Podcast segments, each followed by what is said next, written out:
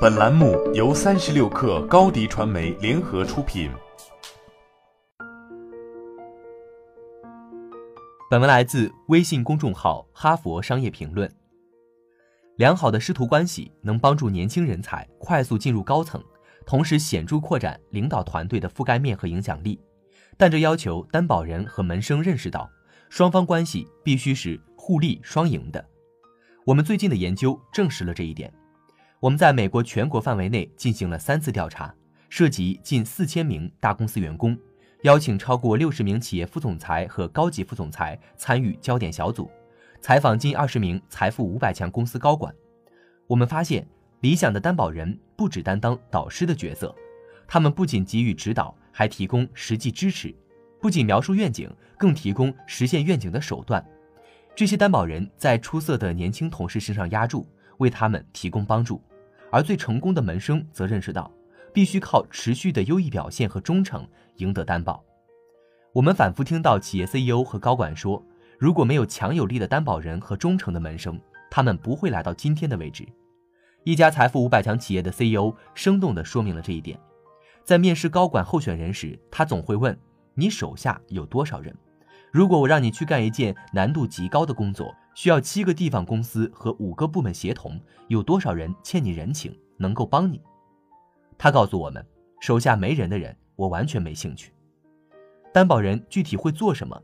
根据我们的研究，基本上有两件事：以自身名誉为门生做担保，采取行动帮助门生得到提拔。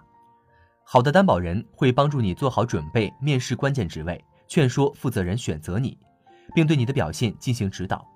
当你站上舞台，担保人会让你成为关注点，使所有人注意你的能力和潜力。如果你犯了错误，或周围人对你有敌意，担保人会施以援手。不过，担保人支持门生的力度因人而异。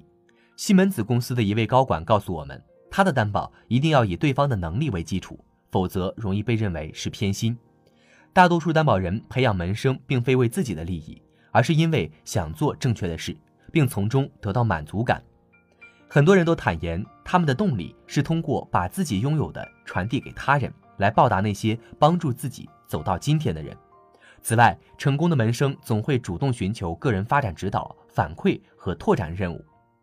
新西亚里维拉记得，在职场生涯早期，他曾要求与公司执行副总裁见面，对方的助理坚持问他的目的，他说是私人的事情。在面谈中，他简述自己的履历和发展规划。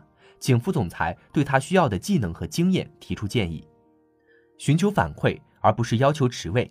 里维拉建议不要走进去炫耀简历，这个策略成功了。谈话结束时，他得到了一位担保人。